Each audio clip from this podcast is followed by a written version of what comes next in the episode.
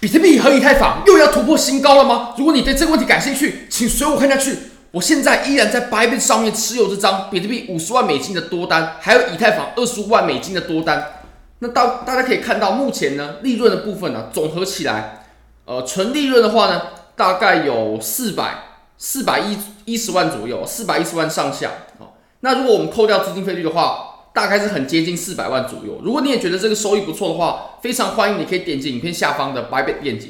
现在只要入金五百美金，质押一个礼拜就可以获得六十美金的现金，并且可以直接提币走，完全都不用交易。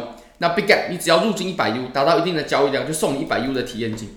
我们回到目前比特币的盘面，我们可以发现呢，今天下午的时候它确实是往下插了一根针，但是呢，好，我们可以观察一下啊。我们现在日线上呢，比特币它是没有创造出前高的，是没有创出新高的。我们前两天的高点呢是在四万五，那当然了，Coinbase 它有略微的、略微的这种小误差，这个我们在直播当中有提到，它跟其他交易所不太一样。我认为比较公允的大概是在四万四千五百美金左右，差不多。Coinbase 多了五百美金，那很有可能是因为有人用市价买入的缘故。那今天呢，我们是没有打出一个新高的，但是以太坊它却已经创造出来了新高。我们在刚刚啊，就在刚刚，或者说现在吧，是我们这段上涨以来的新高哦。那这可以代表，在我们这一波的上涨当中呢，以太坊它是比较强势的啊，是稍微比较强势的。我认为这很有可能呢，就是以太坊它会变强势的一个苗头了，很有机会。我们可以观察一下接下来怎么发展啊。如果说自从现在这个时间点开始往后呢，以太坊都是走的比较快速的话，或者说上涨比较强势的话呢，那很有可能强势的标的呢，就会从比特币轮动到以太坊身上。那这点呢，我认为是我们要很仔细注意的。那我们昨天也有提到，当我们在周线级别的这条趋势线如果能被突破的话，我相信以太坊它就会开始走比比特币要来的强势很多。那我们持有现货呢，就应该多多持有以太坊。比特币的话，哦，应该要换成以太坊去持有。那我们可以观察一下这个现象，它有没有继续的发酵。好，我们回到比特币的身上呢。其实我自己在今天下午的时候，我就想说，会不会是我们的第三浪里面的四浪回调要产生呢？诶，第四浪里面的，诶，第三浪里面的第四浪，这是什么意思呢？我们之前有谈到说，我们现在的上涨呢，我们认为说它是一个五浪的结构。我们用磁铁把它给吸起来啊，从最下面这边开始是它的起涨点，然后我们第二浪回调走得很简单，然后三浪呢走得很狂暴，四浪走一个三角，稍微复杂一点，然后我们现在正在走五浪。那我认为我们五浪呢，很有可能会走成延展浪，因为你可以看到，我们现在呢，基本上都没有经历过什么回调的。好，那我们这个第五浪呢，它有几种可能的走法。当然，重的是结构，不是点位。点位的话呢，都是啊点到为止。好，我们来重新画一个，在这个位置呢，我们来画一个五浪结构啊。因为我们的五浪，我认为以现在的情况来看呢，基本上可以确认它就是走成了延展浪，它就走成延展浪。这是我们的。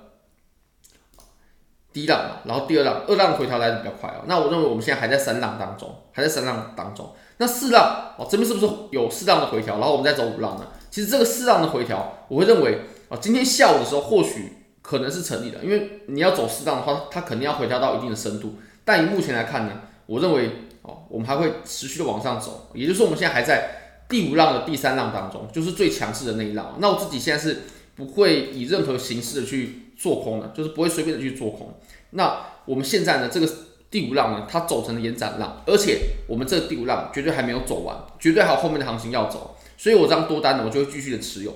那大家也可以发现，其实之前呢是比特币的利润是比较丰厚的，那以太坊的利润呢就可能还好。但现在以太坊的利润呢，其实也打出来了，你可以发现赚了十三颗的以太坊。那这是币本位的操作方式，大概是九十多万的台币左右。以目前的情况来看呢。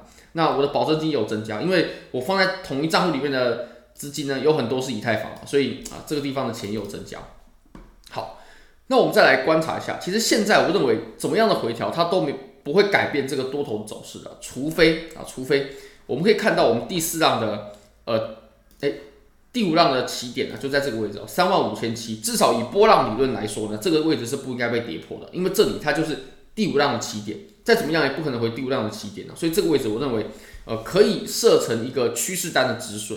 如果你是可能在呃，比如说附近进场的，或许可以考虑提到这个位置。那其实还有另外一种更保守的方式哦，这种保守的方式呢，就是以震荡区间的下缘作为止损的参考点。那这个当然就是做很大周期的单子呢，我们可以这样考虑来放置止损。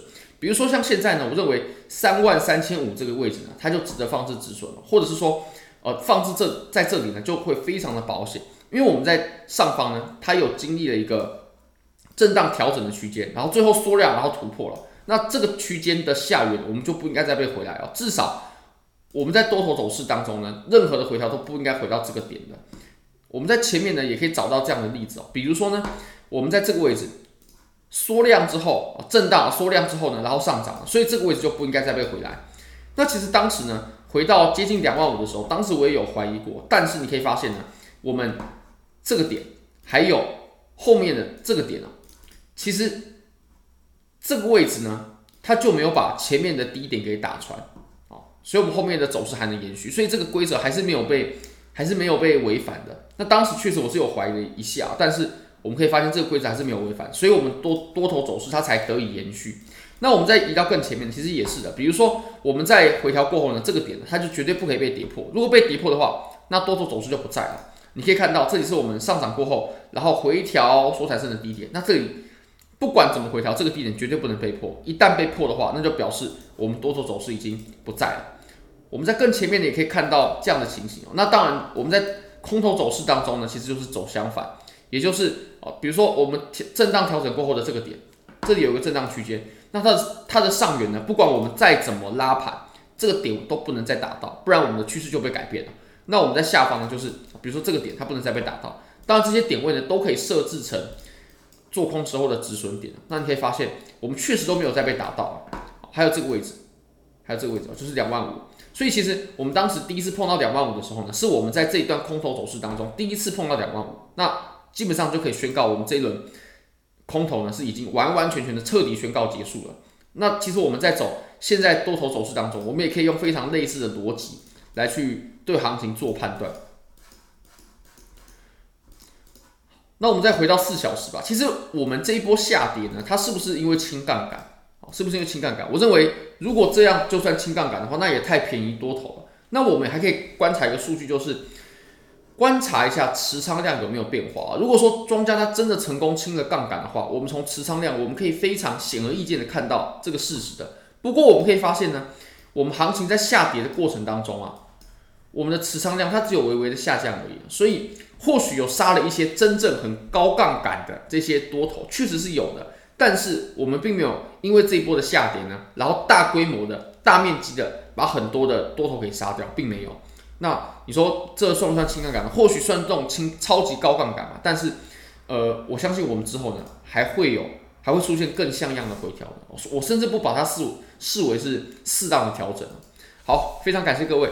非常欢迎各位可以帮我的影片点赞、订阅、分享、开启小铃铛，就是对我最大的支持。真的非常非常感谢各位，拜拜。